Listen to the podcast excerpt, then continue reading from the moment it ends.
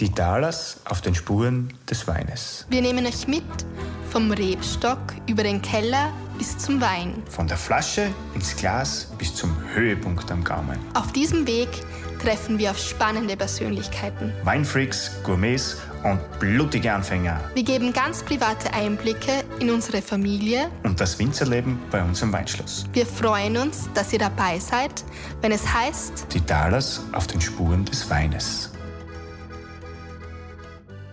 So, grüß euch zu unserer heutigen Folge auf den Spuren des Weines. Heute führt uns der Wein nach Wien.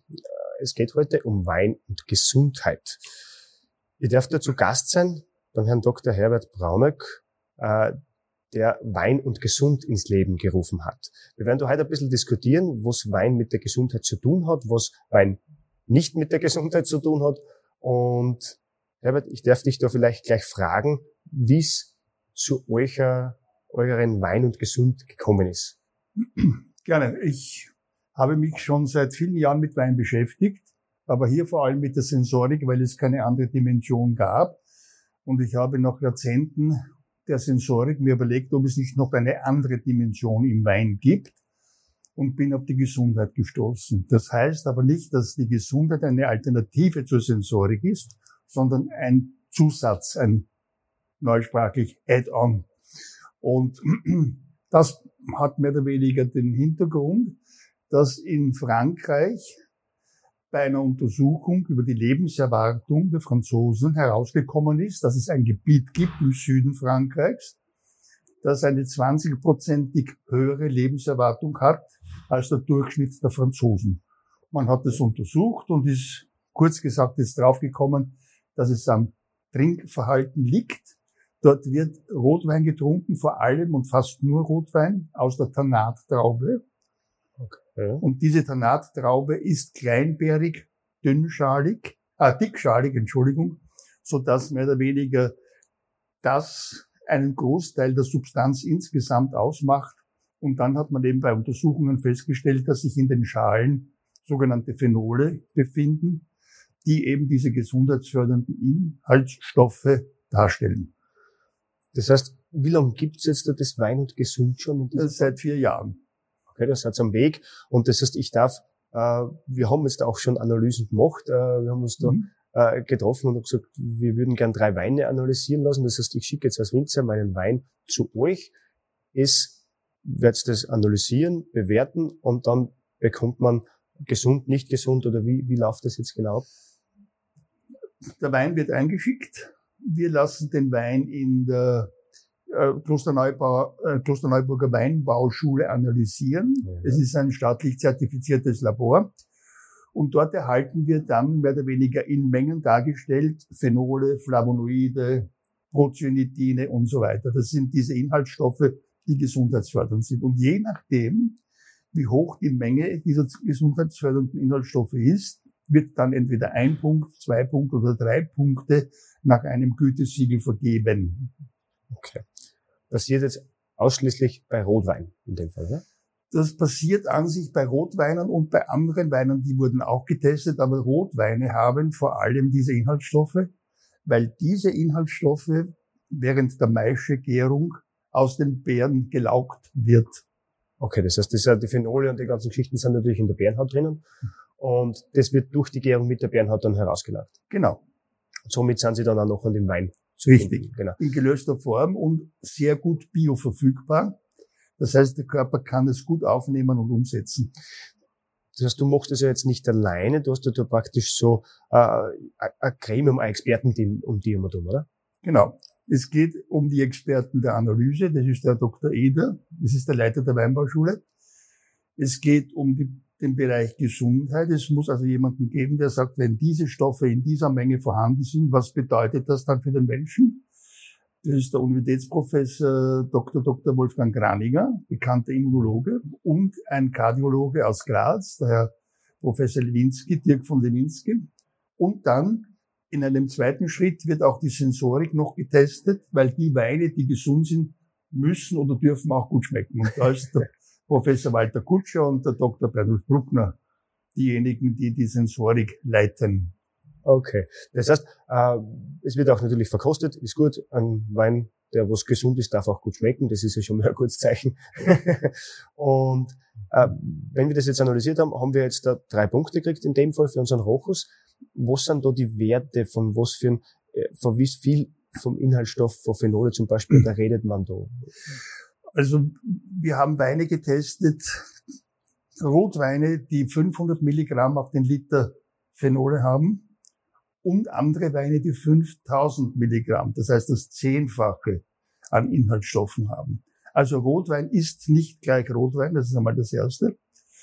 Und äh, die Phenole, die wir bei euch getestet haben, liegen bei zwei, zweieinhalbtausend Milligramm. Okay, okay. Das ist ein Mittelwert praktisch. Das ist ein Mittelwert, wobei ich sagen muss, die 5000 Milligramm waren ein Ausreißer und die 500 Milligramm sind auch ein Ausreißer. Es liegt so in einer guten Mitte. Okay. Das heißt, äh, an was liegt es dann schlussendlich, damit wir da vielleicht auf die Produktion zurückkommen vom Wein? Gibt es da schon so äh, ja, Studien, wo man sagt, äh, wenn jetzt Maisch, längere Maischestandzeit zum Beispiel oder eine längere Gärung oder an was liegt das, dass du mehr Phenole? Es gibt schon Richtlinien, es gibt Richtlinien bezüglich des, der Trauben. Ja ja, der Vinifikation.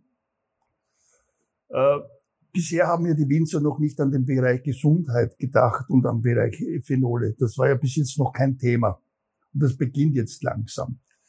Also bei den Trauben ist es so, kleinbärige, dickschalige Trauben.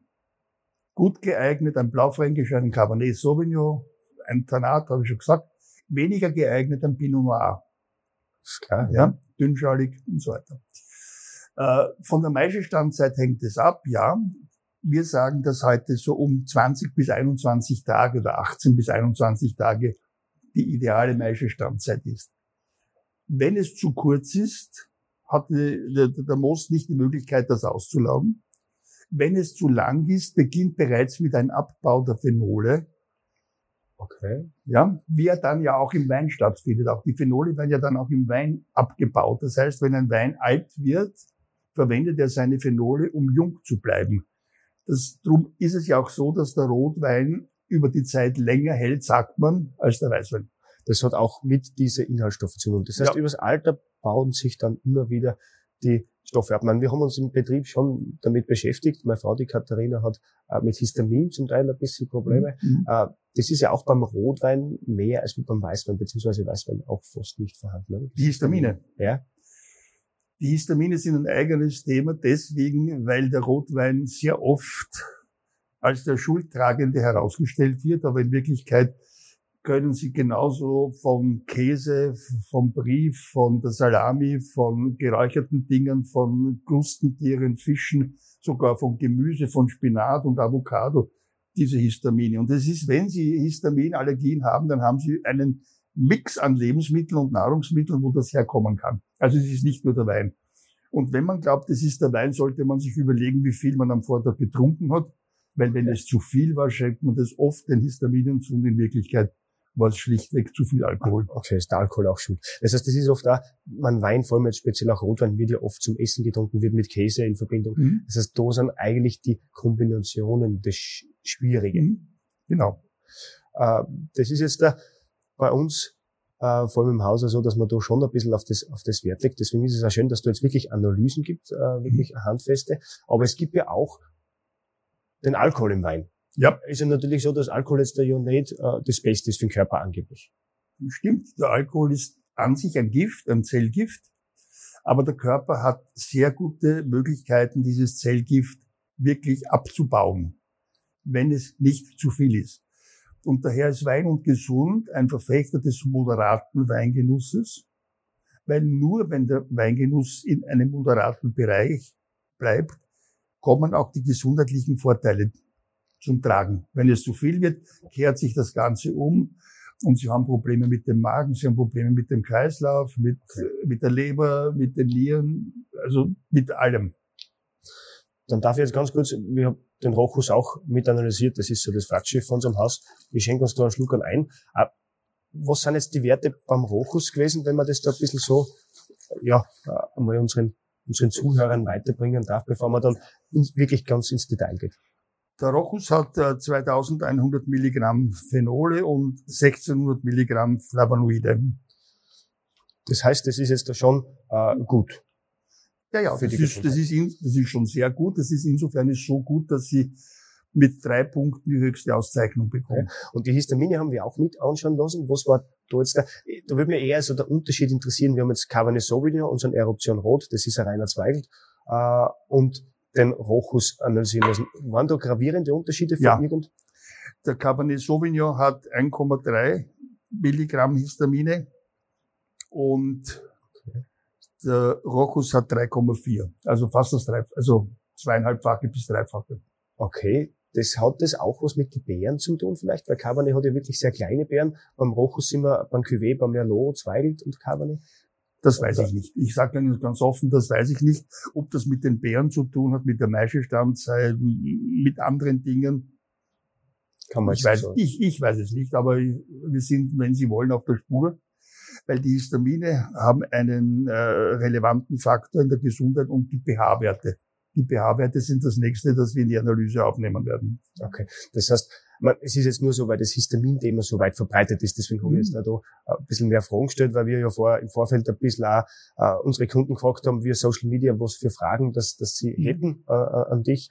Und da ist eben das Histamin-Thema auch groß. groß Aber. Tausin ist ist ein Präparat, ist ein, ein, ein probates Mittel, um sich gegen Histaminallergien zu schützen. Das ist, glaube ich, auch äh, ja, eins, was sehr, sehr gut wirkt. Hm?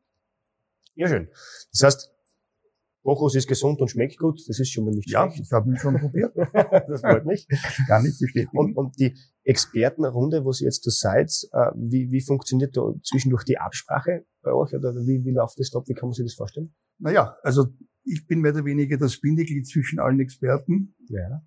Sowohl zur Analyse hin, als auch zum Professor Graninger und Dirk von Dewinski, als auch zum Walter Kutscher. Mit Walter Kutscher war ich erst gestern bei einer Weinverkostung hier in diesem Raum.